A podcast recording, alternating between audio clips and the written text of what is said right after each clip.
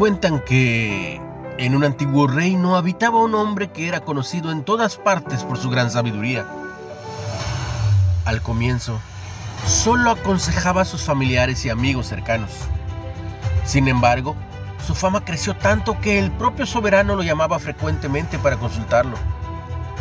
Todos los días llegaban muchas personas a recibir sus sabios consejos. Sin embargo, el sabio notó que habían varios que iban todas las semanas lo peor es que siempre le contaban los mismos problemas y luego escuchaban el mismo consejo, pero no lo ponían en práctica. Todo se había convertido en un círculo vicioso. Un día, el sabio reunió a todos esos consultantes frecuentes. Luego les contó un chiste tan divertido que llevó a que casi todos se desmayaran de la risa.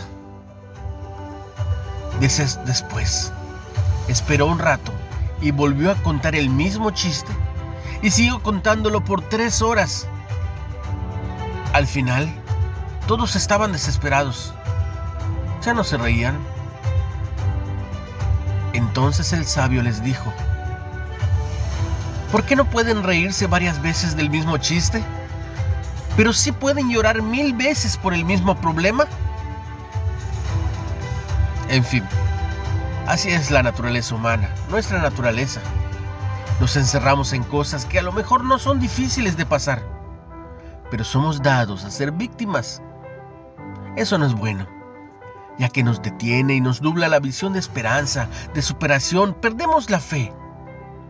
Imagina cuando llueve por tu casa, te quedas encerrado y si te animas a salir, a veces te das cuenta de que a una o dos esquinas de distancia está soleado.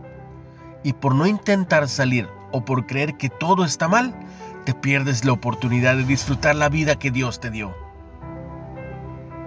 Piénsalo bien. ¿Por qué no pueden reírse varias veces del mismo chiste? ¡Ríete! En lugar de estar llorando mil veces por el mismo problema. Inténtalo.